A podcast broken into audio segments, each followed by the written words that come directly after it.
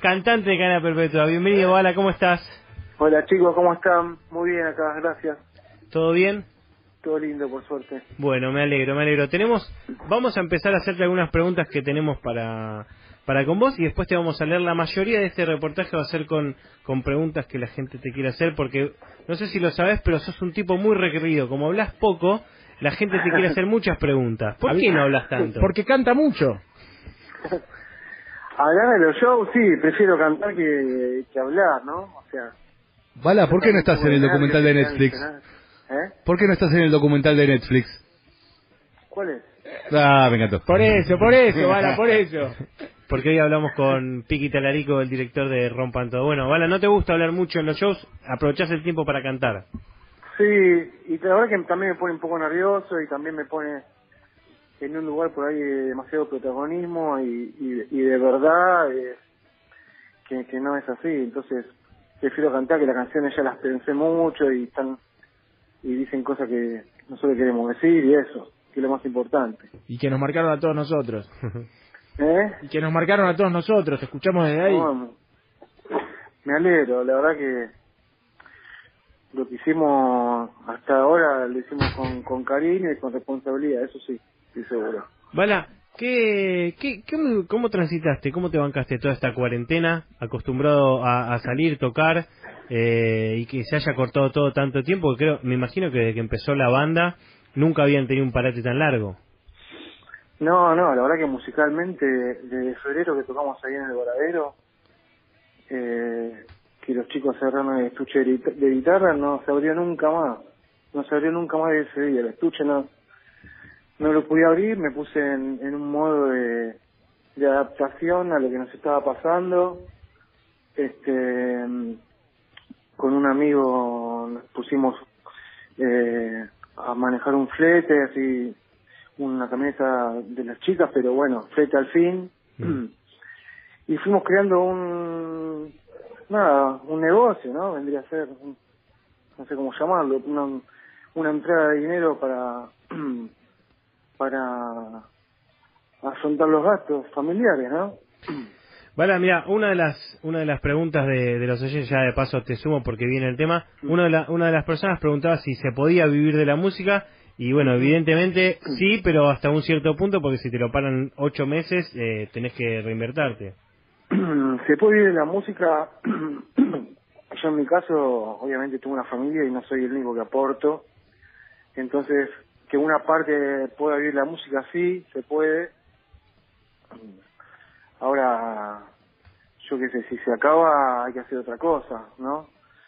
Eh, y fue el caso este que, que me tocó como re- reinventarme, ya es una palabra recontra usada y me hincha un poco ahora a esta altura del partido, pero hay que ir buscando algunas alternativas como para nada, afrontar los gastos otra vez, eso. ¿Y ya te pasó de, de que te hayan hecho un pedido para hacer un flete algo y te hayan te hayan reconocido y terminaste hablando de música durante el viaje? Sí, sí, por suerte sí. y también me, pas- me, me pasó que me llamaron porque era eh, parte de Cana Perpetua y, y todo eso que bueno, viene de la mano, soy una persona así, y ya tengo una historia, ¿no? Sí.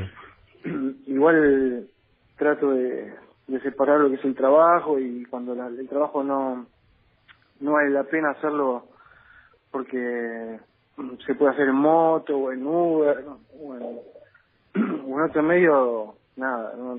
trato de aclarar la situación y separar el no es el trabajo con- Claro, claro. No me llames porque soy cantante de cadena, Y, claro. y Bala, ¿cómo te encontraste? Porque como vos decís, tenés una familia, ¿cómo te encontraste con tu familia, digo, en este año que quizás no salieron tanto a tocar, no había tanto ensayo? ¿Te reencontraste con ellos y cómo la llevaste? Yo la verdad que me gusta estar muchísimo en mi casa, ¿viste? Y cuando salía, ahora que los chicos son chiquitos, mm, ¿viste? Me costaba un montón, ¿viste? No había la hora de llegar cuando me iba. Por eso se volvió una oportunidad de compartir un momento lindo, digo, en este año dentro de tanta mierda, tanta muerte, tanto encierro, me parece que, que es, es algo lindo encontrarse con los seres queridos. Sí, la verdad que, sobre todo los primeros meses donde el trabajo todavía no funcionaba, este, nos acercamos mucho acá en casa y, y compartíamos tiempos que todas las, las tardes que ellos iban al colegio, estábamos acá jugando o, o cocinando. ¿Y le hiciste unos recis, por ejemplo? ¿Le hiciste unos recis para la familia? Un- ¿Una? unos recitales para la familia.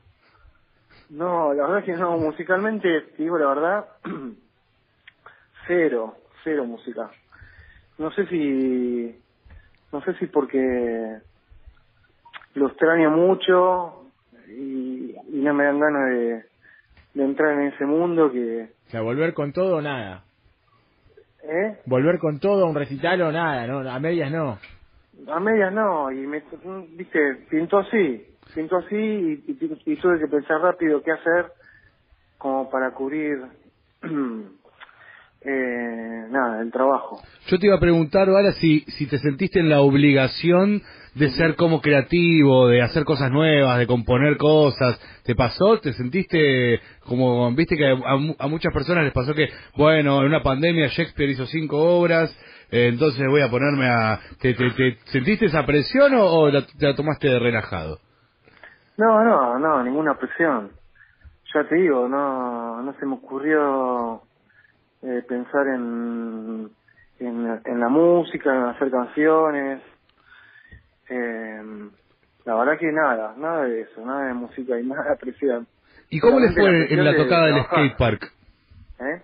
En la tocada del... ¿No, no tocaron en el skatepark? No, volvieron? Cadena no tocó. De hecho, te iba a Ah, preguntar. uh. Adir mandó, te mandó una pregunta: ¿por qué no hicieron show por streaming o, o- o ahora si están pensando en hacer eh, con capacidad limitada? Mm. Mira, nosotros venimos acostumbrados a tocar de una determinada manera y si no se puede hacer, eh, no creo que volvamos a tocar por el momento. Mm.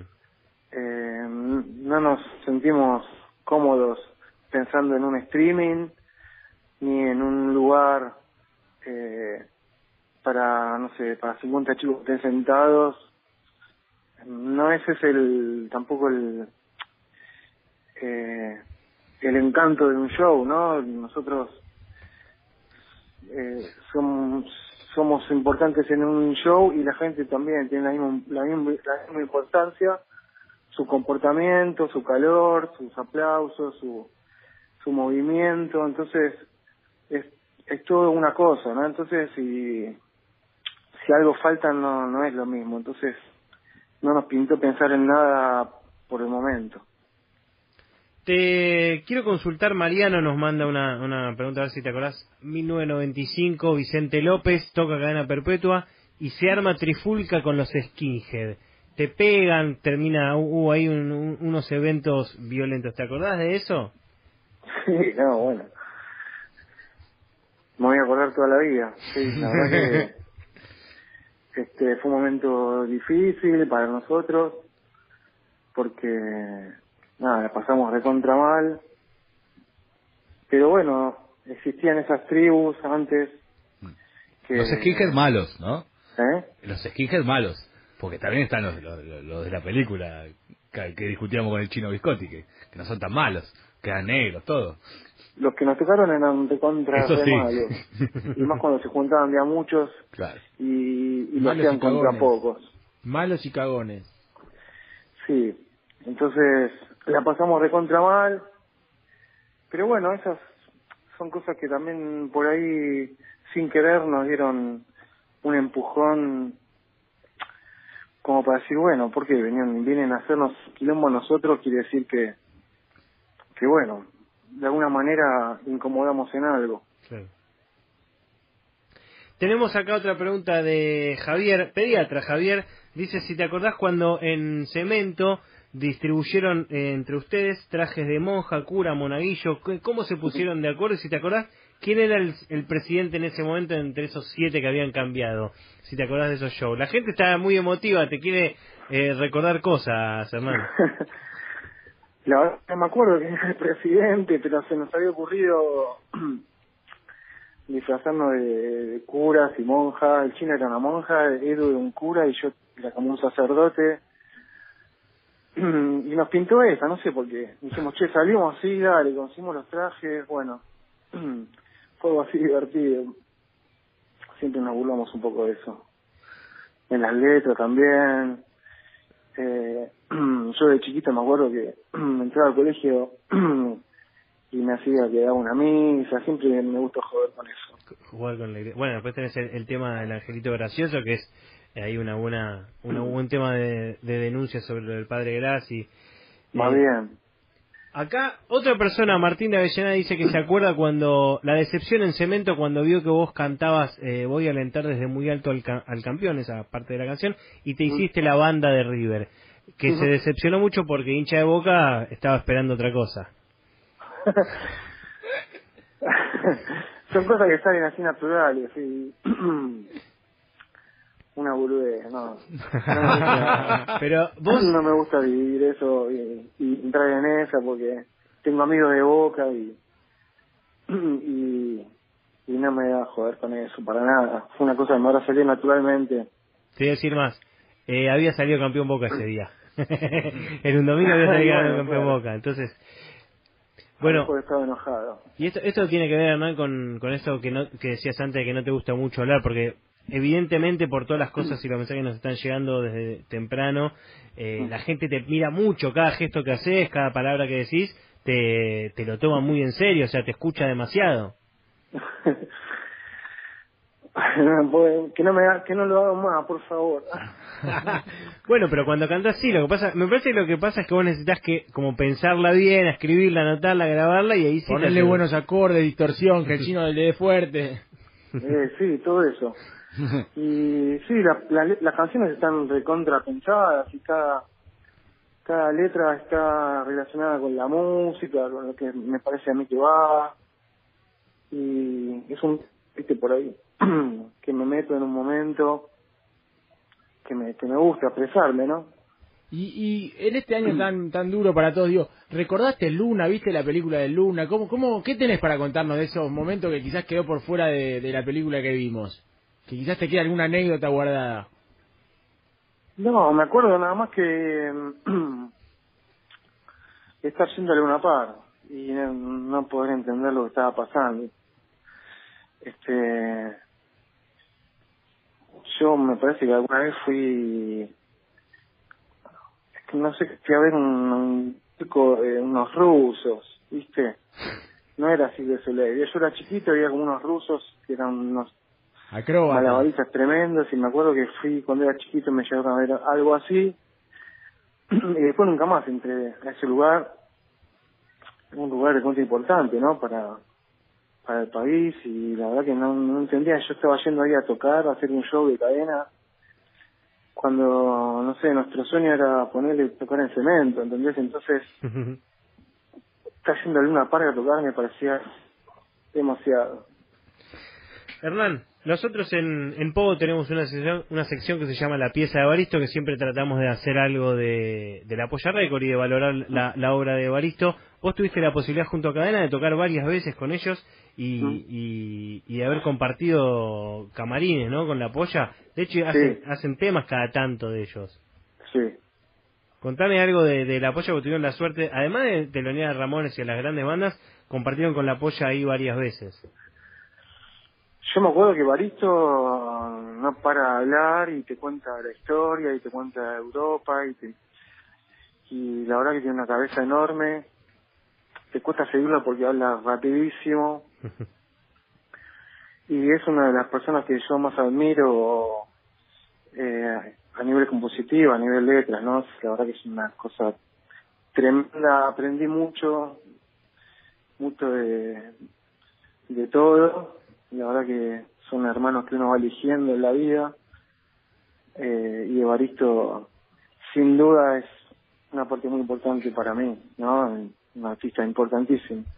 Bala, ¿y de las bandas nuevas estás al tanto? ¿Hay alguna que te que, te, que digas, che, esta, esta, ojo con esta banda? Eh, la verdad que no. Hay bandas, hay bandas buenas, sí. Ahora me agarras medio en offside, no- con nombres. Yo soy me- medio que eso con los nombres de las canciones, de las bandas. De... Pero, Pero ahí- cuando tenés que escuchar, Ba- Bala, ¿qué, qué escuchas? ¿Pones bandas de punk? ¿Qué, ¿Qué género te pones a escuchar? ¿Escuchar la radio? Yo escucho a AM todo el día. Que son de los míos. Me levanto y no- me hago unos mates con la radio y después cuando ahora el, que el- laburo con la camioneta también, con la radio. ¿Qué radio pones? Mira, pongo la red y, y voy cambiando y me, a veces meto un poco de, de la metro cuando se escucha bien. ¿Viste? Vos sabés que lo que está diciendo, ya lo hablamos, Hernán, lo que está diciendo ahora la gente empezó a escuchar la red, ¿eh? ¿Escuchás a Gustavo López? Y está Gustavo López, sí. Sí, escucho, escu- me gusta escuchar la radio, el- me gusta el sonido de la AM, me gusta la cadencia, me gusta... Eh, El timbre te gusta. Yo soy igual, yo la- escucho la- M, unos mates que y que no me rompan las pelotas, es lo que más me gusta. Hola.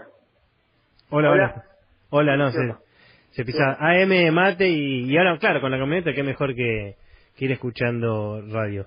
Bueno, Sí, Hernán, para no te vamos a, a pasar a hacer más pasar por la tortura de contestar preguntas. ¿Qué, no, a mí todavía no me molesta, de verdad. ¿Qué se viene para cadena? ¿Qué, ¿Hay algún plan? Show no, pero aprovecharon para poder eh, hablar por Zoom o grabar un disquito, hacer un ensayo por alguna plataforma, algo. O... Cero. Cero. Cero música. Cuando Cero vuelven, música, vuelven con verdad. Este, em, voy escuchando a veces las, las canciones que le faltan letras, a ver si se me ocurre algo copado para terminar el disco de una vez por todas. Este, ¿Para cuándo se calcula? ¿Tenés idea? no, no, no, no se calcula porque tiene que entrar ahí la letra adecuada. Mm. ¿viste? Y, y como ya hicimos un montón de canciones, tampoco para repetir las cosas, si bien hay cosas que se van repitiendo en, el país y en el comportamiento humano, viste, hay cosas que ya no las quiero volver a decir. Mm.